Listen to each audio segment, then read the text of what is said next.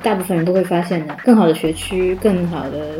呃 private tutor 就是私人教师，都会有助于你的学习的大部分提升。那为什么没有人去反对这种东西？但但是大家会反对，比如说认知增强的这种设备。传统的哲学的那个快乐箱，如果有个快乐箱，它源源不断的给你提供快乐，你进不进去？就是这个这个思想实验。肯定会。然后你想，这个电报就是那个快乐箱。听众朋友们，大家好，欢迎回到复旦大学哲学学院和 WeTalk 联合制作的特别节目，我是主播刘小树。这次我们继续和复旦大学哲学学院的尹杰老师以及张韵杰、朱林帆老师聊一聊脑机接口。大家好，我是朱林帆。那大家好，我是张运杰。大家好，我是尹杰。这次我们的话题是脑机接口有没有可能让人类变得更聪明或者更道德？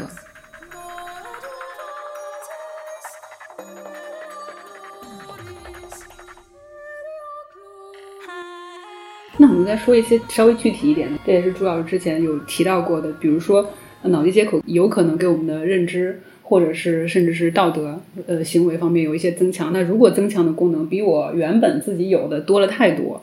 那变成我变成一个超人，或变成一个圣人，那这我还如何认定？那我还是我吗？就是超人跟圣人的呃概念应该是不太一样的。超人应该是能力上面的极大化，然后圣人的话应该是指道德意义上的，对吧？嗯，而且就是好像道家他们讲那个圣人，应该是有 genius 的意思，就是你应该他是有一点生，你生来可能就有作为某种品质的那个东西，那你就没有办法增强了。对，那个就没有办法增强。他那个增强的，就是说去弊嘛，去私欲的时候通过脑力接口，然后把你的私欲都摒除了。我觉得这是一个很好的视角，因为完全跟西方理解的是不太一样的，因为西方可能有点。可能儒家在跟这一点上跟西方沟通要更好一些，因为儒家会说啊，那我学以成人，我要不断的，对吧？努力的，然后 striving for perfection，然后类似于这样的。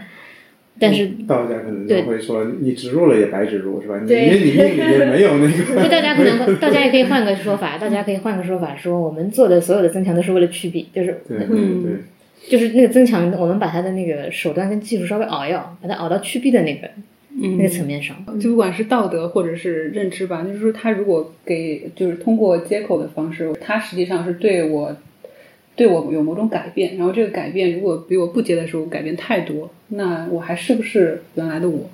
我还可不可以认为我？他有一个融合论嘛，就是我前两天听了一个关于那个泛心论的一个讨论，他们会提出一个泛心论的融合论的问题，就比如说一个人叫 Johnson，一个人叫比如说 Brownie，是吧？那他们俩换了大脑，那换了大脑之后呢？他们会逐渐开始接受自己新的身体，是吧？然后逐渐接受自己新的社会角色。但是这两个人最后会融合，就变成比如说 Johnny 和 Bronson，就是他 他们会融合在一起。就是其实这本来是一个形而上学的讨论了，但是呃，范希顿会说，就是由于他们会认为说，我们地球上，我我不能说地球上，就是我们普遍存宇宙中普遍存在着意识，是吧？那么这个意识呢？他们会不断的去融合，然后呃基基础的意识会融合到一个高级的意识。那放到脑机接口上，我们也可以说，呃，是不是这种融合，就是比如说脑机的这样不断的去神经可塑，以及和这个机器学习和我们这个神经可塑性的这种匹配，是吧？然后逐渐融合成一个新人。那这个人能不能成为一个？就是 new cyber 是吧？就是刚才那个林老师提到的新的赛博格，呃，就是有这种可能性了。但当然，就是当然，我是我个人是一个比较偏保守的人，我觉得可能就是说，嗯，这样的前景可能会很远，就是很难达到，或者说，从那个信息论角度上可能会很难实现。对，我我其实觉得，就说，当然泛心论是另外一个问题了，因为泛心论。也会有其他的一些科幻意义上的对它的担忧，但是还有一个问题就是说，所谓的神经可塑性，它应该也是受限于 biological 的一个限制，就是所有的神经可塑性，因为它的基底是生物性的，所以生物性的东西它是有它是有它是有一个阈值在那里，所以不不可能说，比方说我现在可以做一个增强，我把我的认知的任务外包给一个脑机接口的设备，比方说我现在想要做一个很难的事情，我想要成为一个数学家。但是以我的肉身无论如何成成就不了，我现在加一个脑机接口，然后让这个计算机帮我处理我处理不了的数学题，这个是很容易实现的，因为他最擅长的就是做这个东西，然后我就让他做，做完了以后再导回来给我。但是我能接受的信息范围可能也是有有局限性的，就是我不能接受那么多信息，我不可能既成为数学家又变成哲学家，因为我自己有我的我的限度在这里。就哪怕我外包了很多的认知任务，我还是我身体上的我，就就很难融合到我的这个。我我有一点想疑问，就是像你们刚刚之前就前前半部分可能有讨论很多，就是脑机接口在医学上的应用，包括有可能一些公司什么的，那那个都是好像是只是说去治疗，就是把把有缺陷或者是曾经没有缺乏一些能力的人，然后拉到一个至少是平均水准，给他补足。对，给他补足，然后但是补不足的，很多是补不足的，只是缓解症状而已。缓解，但现在好像，嗯，就大家可能聊的就是增强的部分，就是你要比一般水准要高，或者是比全部人的一个能力各方面的都要高。嗯，那那个的必要性在哪里？道德增强就是让人变得更道德，我可以这么理解吗？Morally better。嗯 s a l e s c o 是有一个正当化说明的，当然很多人不买账而已。s a l e s c o 的那个呃最经典的二零零八年的他的作品。叫 unfit for the future，就是不太适合，怎么翻译？不适合未来，unfit for the future。那他说，他说是道德增强是一个必须必须的过程，因为人类跟人类的最大的问题就在于他们非常的偏狭，他们会永远在道德进步上会受到自身的局限性的限制的，所以他们没有办法克服。比方说，他们可以克服一些很常见的缺陷，比方说残忍或者是什么，因为比方说在过去的这么多年间，大家看到人类其实在道德性上有进步，比方说大家不再去看大家那个在操在广场上杀人这件事情，以前不就是大家去观看砍头这件事情吗？嗯嗯，说明有进步。但他说有有些进步是可以发生，但是有些进步是没有办法发生。比方说这种裙带主义的这种限制，就是你永远会，你永远会受制于这种你所在的一种 community 的一个限制，你总归会以以自己为人为优先的。这种东西如果你不能克服的话，那很多世界性的问题。他觉得诸如现在的能源环境危机都是没有办法解决，你一定要克服这种倾向。所以他说这种倾向，你不要以为你可以通过 moral education 的方式来实现。那道德教育它是没办法实现这个东西，他只能说这是一个很好的 ideal，然后这件事情就没有办法实现。所以他一定要搞一些很硬的东西，这个硬的东西就被他认为是一定要靠生物医药增强的方式来完成，尤其是通过神经的这个 neural enhancement。所以这是一个代表性的，就是他的观点是很有代表性，对。当然，很多人会很反对他的这个论证。我我我有我有写过这种东西，但是我觉得他的观点很典型。那你是怎么看他这个观点的呢？就必要性上面，我倒是可以接受这样子的思路，但是在嗯整个的实践的可能性上面，我会有很大的怀疑，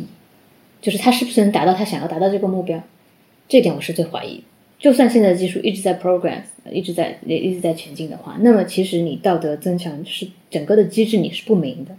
尤其是从哲学上来看，我们所有关于道德心理的理解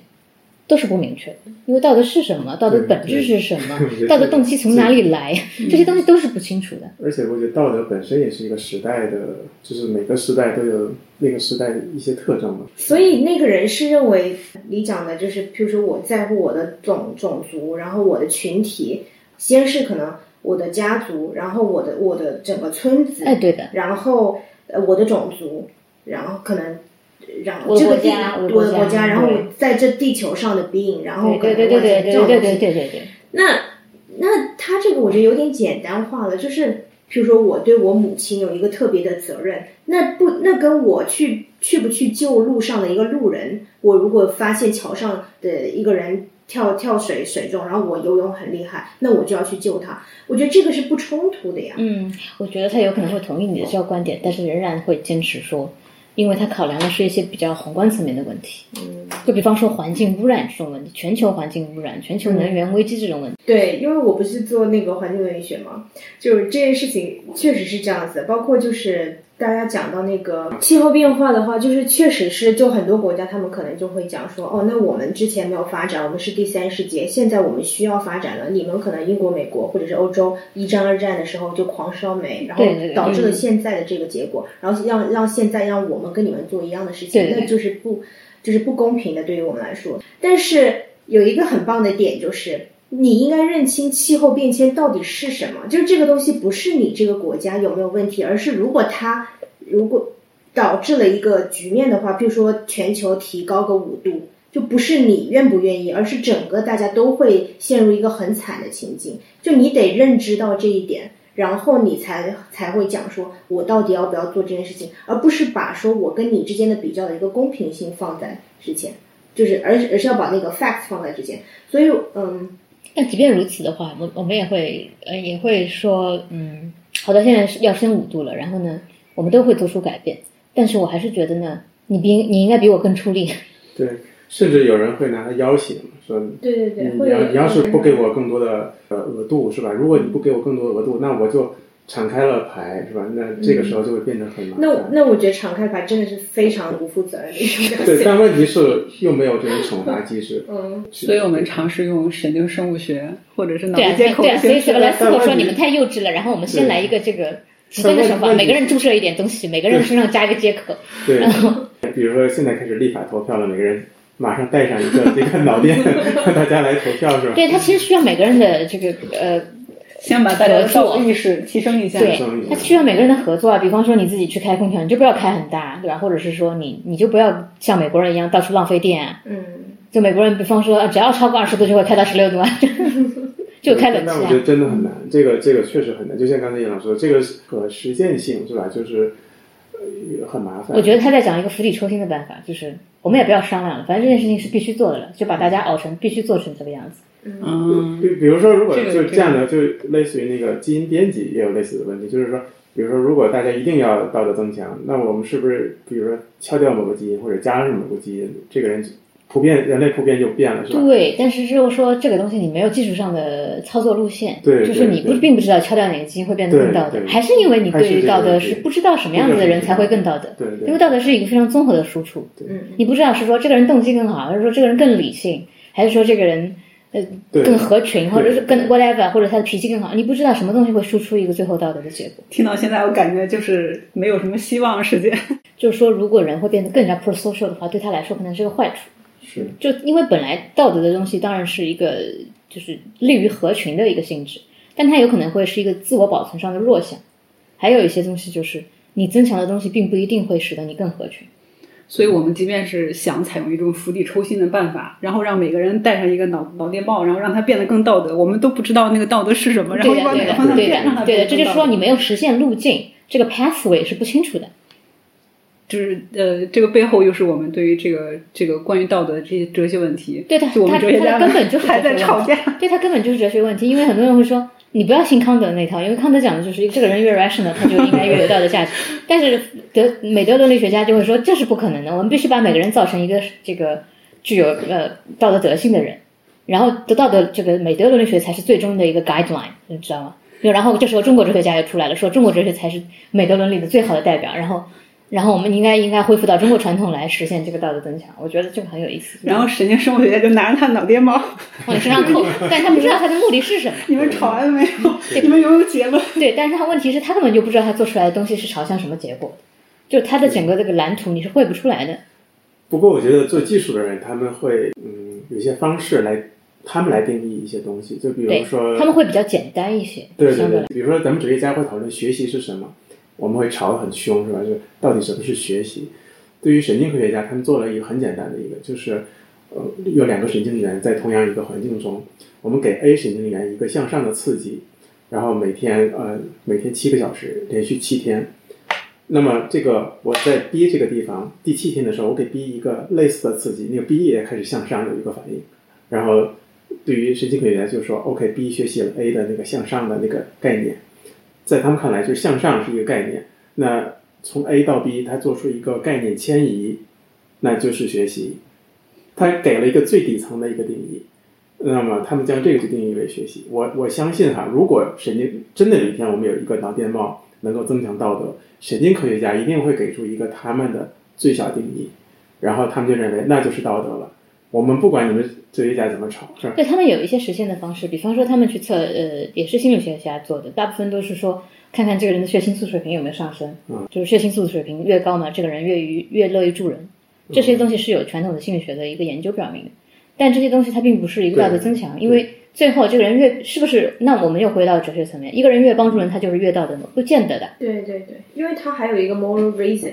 对呀而且我你这个 moral reason 必须是对的 moral reason，对。你的 moral action 就是你的道德行为才才有价值才有价值，对而不是说你做了这件事情，就是康德最典型的那个例子嘛，讲要讲到康德就烦死人了，就是东西，而且我觉得这里面有个错误归因的问题，就是就比如说，呃，他更道德的人，他血清素高，对不对？但是不是说血清素的高的人他更道德对吧？因为那个吃了那个盐酸氟西汀，他每个人血清素都很高，他都很快乐，是吧？或者那种泌乳素很高的人，说不定是脑垂体瘤，对吧？是是是，比如说在开发某个脑电帽的时候，他可能呃我要达到的目标就是你某一个某一个指标，某一个指标的增加或减少，对他们来说，他们考虑的并不是道德或不道德这样的问题，所以他就可以在某种程度上在现阶段就规避掉这些对他可以未必。复杂的讨论，然后最后逐渐的它发展到一定规模的时候，才发现他们可能会对对啊，所以这给出一些就是我前面讲的什么叫 incremental change，就是我们做的事情，他他会觉得我们做的是很实实在在的事情。我现在先不管你们争论什么道理，我现在先管，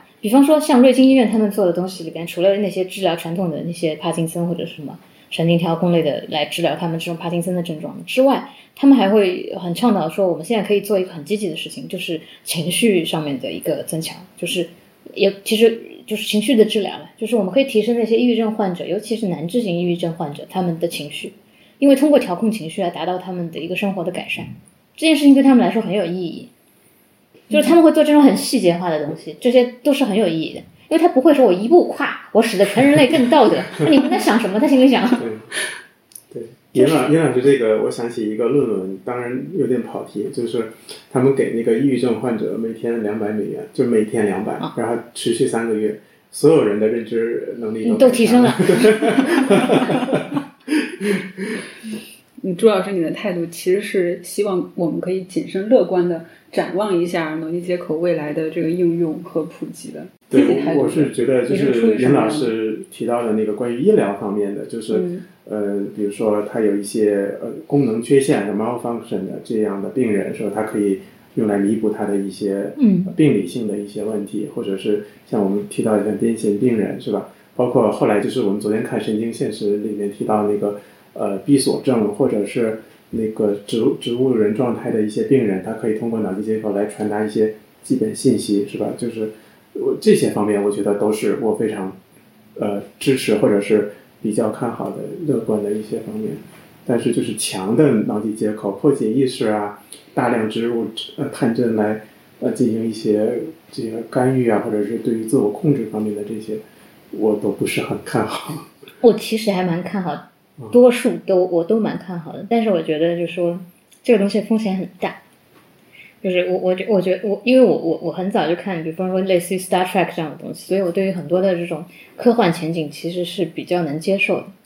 那但是我觉得这里边有很多的这种现实问题，就是医用当然是最好，但其实医用里边的伦理问题也很多。其实安全性都是最初的考虑。那我们一般会会觉得医用的可能我们会倾向于认为它更合理一些，啊在道德上会对的，负罪感更低一些。如果是增强类的，那那可能是不是有到底有没有必要？增强有一种作死感，觉？在严老师看来，这个不一定呢。我觉得不一定，因为是这样，因为因为医疗其实也是因为它的那个风险受益比会比较大，只是因为他们是病人，所以因为他们这些东西反正也是没有任何痊愈的方法。比方说像难治性抑郁症，很多人是一天到晚要自杀的，所以他试了比不试好。那如果我们真的迈过了这个阶段，就说安全性或者材料，嗯，能够发展到一定的阶段，就过了一个拐点，然后大家发现啊，这个安全性再也不是问题了，就是生物的机体跟一种不管我们找到的什么样新型材料之间的这种呃信号的传导，嗯，会很优越于现在有的方式的话，那我觉得后面的事情是指日可待的。而且您是对这个呃，不管是医疗方面的治愈，呃，或者说那个治病，或者说这个增强，都是抱有比较乐观的期待的。我其实比较乐观，但是我不觉得短期内能实现很大的突破。韵杰有乐观吗？我感我感觉长远来说，我可以很乐观，但是短期来说，我觉得还有很很漫长的路要走。嗯，就是我可能呃，如果你要讲就是那个叫 utilitarianism 来讲，那个功利主义，功利主义来讲的话，那肯定就是呃效益跟跟伤害什么的要对比。然后如果效益跟伤害的对比的话，那肯定可能在那个医疗方面就会有一个比较明显的倾向性，那就是效益越大的时候，然后伤害比较小的时候，那我们当然就去做这件事情。但是在商业方面来讲，我觉得目前为止还是会比较谨慎，不是说限制它的发展，但是可能在前期的管控跟把握上会需要更谨慎，我觉得会比较好。嗯，但是我可以举个例子，因为这样的话，商用跟医用其实最大的差别在于医用的，呃，医用的风险很高，但是收益会很明显。商用属于除了费钱之外，风险并不是特别大。对，是这样。对，因为商用它一般来说，现在的商用基本上都不是道出了很多行业的真相。对，它除了费钱之外，因为它它不是侵入式的嘛，现在很多都不是侵入式的。然后你可以想象，那些望望子成龙、望望女成凤的家长会发现，哦，有一个 brand 叫呃脑机接口式认知增强学习机，诸如此类的东西。这个 idea 很好卖嘛，因为它不会造成任何伤害。嗯，因为它是它是一个像电帽一样戴在头上的东西，对吧？然后你说不定其实并没有什么认知增强，只不过你能感到一种新快感。比方说，它通过一点颅这个经颅的磁刺激的方式，其实给你的给到你的是一些激动你的一些神经元的这个作用。比方说，使得你的某些神经元的这个静息电位比较容易达到啊，有些阈值会改变啊，然后使得你比较有愉悦感，就像你喝一杯咖啡一样，除了你感到精神集中以外，还有愉悦感。然后这种东西其实大家也很喜欢买，just for fun。就不用学生啊，就是如果有一个脑电帽戴上，然后你天天很开心的不用喝咖啡了，就可以天天精很开心，神从早到精神百倍，对对对，就是很开心。然后就是有点像那个思想实验，叫什么快乐箱，你知道吧？对，就是传统的哲学的那个快乐箱。如果有快乐箱，它源源不断的给你提供快乐，你进不进去？就是这个这个思想实验。肯定会啊。然后你想，这个电帽就是那个快乐箱，嗯，它也没有没有很贵，它肯定它肯定不会很贵，因为否则它卖不掉。对，然后你每天打工累了，然后就戴个电帽，舒适一下，就像一个按摩椅一样。那你就可能会有呃那个上瘾的问题啊。它不会上瘾，它不会上瘾瘾，它不会上瘾。目前的研究来说，这种磁刺激呢，电刺激是没有 addiction 的问题的，没有上瘾的问题的。因为主要是你带到那个之后，你还要处理的是第三方的工作，就是你不是说你带到你带上它你就爽，而是说它只不过是提高了你某些处理。它就是促进了你更加容易能够处理这个问题。你自己还是要处理那些艰难的认知任务。我倒觉得相关的一个伦理问题是，老板强迫你带这个，你工作的时候强迫你，就是每个人你们必须带上它才能工作。对你，比方说你本来可以上八个小时班，然后现在你上十二个小时班，就是因为带带这个。但是问题是，真正上十二小时班罪恶的不是这个帽子本身，对吧？对对对，是整个是这个这个 capitalism 本身。对对对。但是好像这些技术如果发展到那个程度的话，它都是会被一些比较权有权力权势 powerful 的这种团体来使用的。如果那些少部分的有权力有权势的 powerful 的团体来使用的话，好像就是会导致更多的普通的人会成为被压迫的那种也。就是说我到时候未来我戴不戴这个脑电帽，它不一定是由我来决定了。对，就是最早，比如说那个体外骨骼，本来是帮助那个瘫痪的那个病人重新行走和跑步，但是现在体外骨骼用到军队上面，是吧？那就变成了一个超强战士。对，所以就像你说的，那就变成了一个有权势的人用它变成一个掠夺的工具了，是吧？本来是一个治愈的工具，现在变成掠夺。但是有一个伦理问题是这样，就是其实对于认知增强来说，大部分人都会发现的，更好的学区、更好的呃 private tutor，就是私人教师，都会有助于你的学习的大部分提升。那为什么没有人去反对这种东西？但但是大家会反对，比如说认知增强的这种设备。因为那个是多途径去实现的，而且有更多不同的机会。但如果你就是一台很昂贵的机器的话，那你就是可以拥有它，或者是有途径拥有它，就会是缩小很多。嗯，那所以啊，那个私人教师也是很昂贵的，也是有钱就能弄到的，或者是很好的学校，嗯，也是你买个学区房就可以上不。过我这里面我想提供一个心理学背景的一个视角，就是刚才尹老师这个问题。那比如说一个好的教师，但是还是依赖我的对，但是一样的，认知增强的这个帽子也是靠你完成的，对吧？OK，那如果是无啊无无缝衔接的话，那可能我觉得是对啊，他为什么有地位的不对等呢？因为因为你花五万块买这样的机器和花五万块请一个非常好的老师，事实上对你来说，最终的认知任务都要你自己完成，还要你自己去学这个东西。我自己是不反对的，因为我想到这个脑电报的时候，我就想到我的电脑，就是我的电脑就因为我意识到我自己的脑子的容量和活动能力之后，我就理智的就决定多开发我的电脑技能，多多的这是你的延展认知。对，一把它作为一个我的外延设备，然后就是我我记不得的东西，他可以帮我记得。然后我我达不到的一些运算呢，让他来帮我达到运算。然后我还用的挺开心，然后我觉得哎，就是做成一些事情，我觉得都是我自己的本事，我就很快乐。然后也不觉得这个 这里面有什么问题。如果是这个脑机接口设备的话，它可以保证我的安全性的话，嗯，我觉得，所以我对这个还是，但是我不知道到哪一步的时候，我才比较像刚才朱老师说的，如果他把我变成一个完全不像我的人。对，所以这仍然是一一个哲学性问题。什么的时候是我不像我，什么的时候我不像我，就是我们要得增强的那个界边界在哪里？但也可能就是我得到了这些之后，我得到了这些呃，不管是所谓的道德增强，或者是我认知能力增强，得到之后我就会哎，这就是我，我不会怀疑。这就是我刚才讲的本真性，它有可能本真性有可能在这种情况下反倒被增强。有些人或者说我的本真性有增强。我变得更聪明了，更像我了。我聪明的那个我才是我啊！我不会去反思 这里没有电脑的功能，我觉得都是我自己的本事。对啊，聪明的我才是我，他就会这样。就除非是会存在一种我们讲的那种耦合上的功能不太好的、不太融洽的耦合。就只要你跟这个机器足够耦合的足够好，就像你跟那个帽子之间的耦合，跟你你跟电脑的耦合，包括你跟任何设备的耦合。但如果你开了一辆车，那辆车跟你就是你你的记忆很熟练的时候，它行云流水，就像你自己的身体的一个延展一样。你跟车合为一体了，然后你就觉得这是个好东西，然后你不会考虑什么我不我的问题吧？我觉得，这个我的我的问题好像是延伸性的，就是当我这个体验非常顺滑的时候，对我觉得我就是我，对，还是回到了延展认知的延展认知，对，就是某种延展认知或者叫延展体验、延展的自我，是吧？就我们可以说一系列的，就刚才尹老师说，更像是一种延展的自我嘛。那我跟我人车合一嘛，就就是好像。我的 body schema，我的呃身体图示扩展到了车身上，是吧？甚至可以很丝，就是丝滑到只有一公分我也能停进去，是吧？就是前后车 相差就很很小，还是用自动的，一个一个什么甩尾什么的，可以甩到那个车库里面，是吧？但是中间的实现的过程中，种种的伦理问题，可能还得需要像韵杰这样的 这个专业背景的人去参与介入到这个消极的态度的人，对吧？我觉我觉得这个视角是很需要的，是需要，嗯，确实，对，嗯，这样的岗位将来肯定也会越来越多。而且应用伦理已经是一级学科。那么关于脑机接口这个话题，这一次我们就先聊到这里。听众朋友们，关于这个话题有任何想要和我们聊一聊的事情，可以在评论区和我们来互动。我们下期节目再见。